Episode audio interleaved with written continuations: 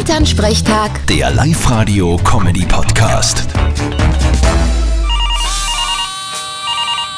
Hallo Mama. Grüß dich, Martin, geht's dir eh gut? Fralli, was gibt's? Du sag einmal, kommst du am Wochenende heim? Ich glaub fast nicht. Wieso? Ist was? Na, grundsätzlich eh nicht.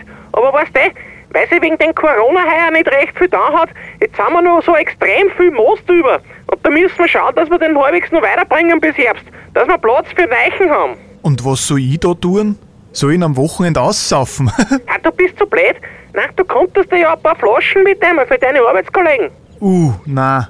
Ich glaub, das ist keine gute Idee. Wieso denn nicht? Mama, meine Kollegen, das sind hauptsächlich Stadtleute.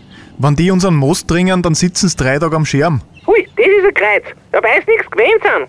Du musst das halt langsam in die Welt des Mostes einführen, damit sich der Körper dran gewöhnen kann. Das ist eine Möglichkeit. Aber meine Kollegen, die haben's mit dem Langsamdringen nicht so.